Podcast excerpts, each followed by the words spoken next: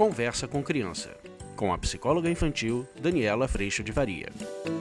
E hoje a gente vai falar sobre um tema muito, muito, muito importante. Eu não quero mais ter razão. Ai, ai, ai.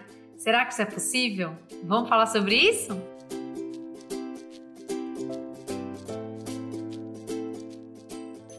Peço que você, se ainda não está no Instagram, se você ainda não está no YouTube, vou colocar o link dos dois aqui para você vir fazer parte desses vários ambientes onde a gente tem a oportunidade de se encontrar. Tem também o aplicativo que você pode fazer download nas lojas de aplicativo e também o podcast que você pode acessar em todas as plataformas de música. Eu também quero te convidar para vir para o curso online, que eu sempre estou fazendo esse convite, porque é muito bom mesmo. A gente caminha por um espaço de muito colo, de muita alegria de muitas mãos dadas e de muito aprendizado. É maravilhoso andar com tantas pessoas e a gente não está mais só nesse caminho de aprendizado.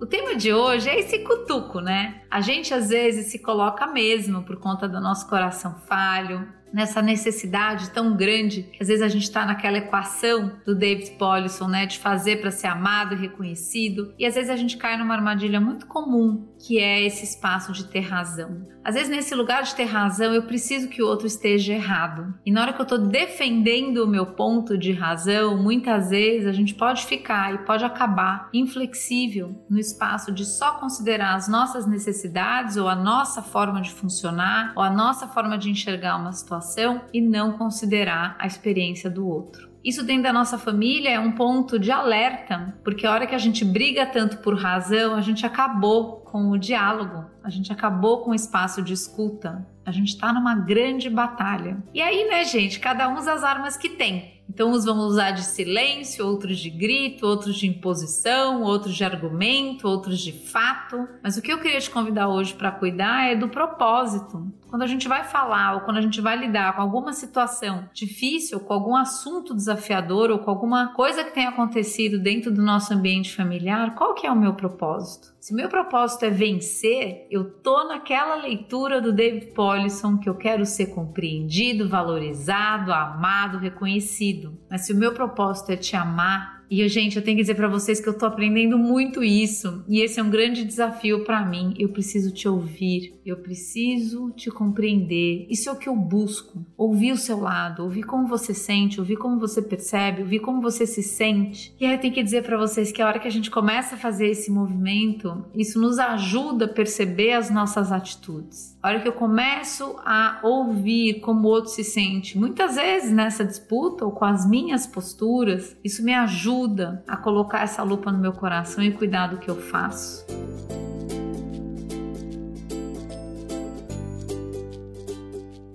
Mas às vezes a gente demora para chegar nesse lugar. Por quê? Porque às vezes a gente vai estar num engate, né? Como se fosse assim, tanques de guerra acionados, todas as armas engatilhadas, e às vezes a gente quer vencer essa conversa, ter a razão, vencer a disputa, e o outro quer a mesma coisa. Nesse engate, o que acaba acontecendo é que eu espero que o outro levante as armas primeiro, para daí eu recuar. O que acaba é que o outro acaba esperando a mesma coisa, que a gente levante a bandeira branca primeiro para daí recuar. O que temos no meio dessa disputa, minha gente? Orgulho, orgulho e mais orgulho. A hora que eu posso levantar a bandeira branca, porque eu reconheço o que faço, reconheço que frente a todo esse estímulo eu estou agindo, eu estou respondendo de um lugar que agride e eu começo a perceber esse movimento, o que acaba acontecendo é que eu desengato desse grande sistema de tanques com todas as armas engatilhadas. Mas para isso, isso vai mexer no meu propósito. Se eu tiver no propósito de ter razão, eu não solto o meu tanque de guerra. Mas se eu começar a entender que a razão muitas vezes não vai trazer a paz, o que vai trazer a paz é eu compreender o outro, é a gente se ouvir, é a gente se considerar, é a gente poder criar uma solução juntos para uma situação que talvez a gente esteja enfrentando. A hora que eu entendo isso, eu posso mudar o meu propósito.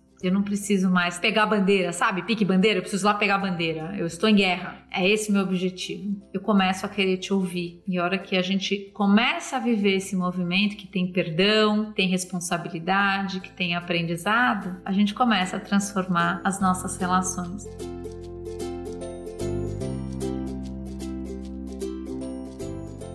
Aí não é mais uma questão de quem tem razão, é uma questão de que todo mundo tem necessidades, todo mundo tem as suas preferências, todo mundo tem o seu funcionamento. E o nosso grande desafio quando somos tão diferentes é a gente criar esse espaço de consideração, esse espaço onde a gente sai dessa ideia original de que é tudo sobre mim, é só sobre mim e eu começo a entender como as minhas atitudes afetam quem está perto de mim, normalmente as pessoas que a gente tem mais amor e consideração e vontade, né, de estar tá junto e ama mesmo tanto, e a gente começa a cuidar deste espaço. Esse espaço, a coisa mais linda, né, quando a gente sai do propósito de vencer o outro e o outro que eu tanto amo, a gente começa a virar um time e a vitória é de todos. A gente sai desse lugar de disputa, de voo solo e a gente começa nesse espaço de escuta, de conversa, de consideração, de apoio, de flexibilidade, de eu entender que a gente soma forças como time ao invés de dividir, a gente ganha. A vitória é certa.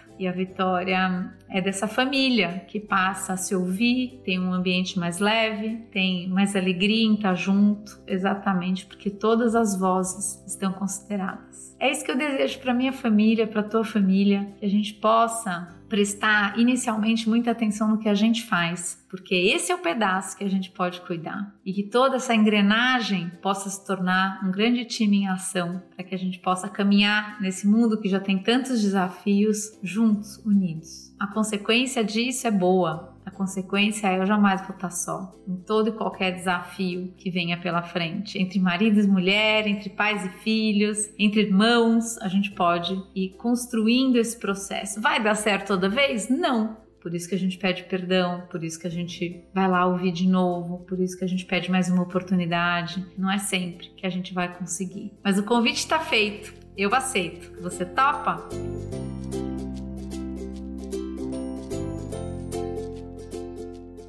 Eu agradeço muito a Deus pela tua presença, pela tua abertura. Eu agradeço muito a Deus por toda a sustentação nesse caminho. E a gente se vê na próxima. Fica com Deus. Tchau. Você acabou de ouvir Conversa com Criança, com a psicóloga infantil Daniela Freixo de Faria. Mande seu e-mail para conversa@danielafaria.com.br. Este podcast foi produzido por Siringe Conteúdo e Comunicação.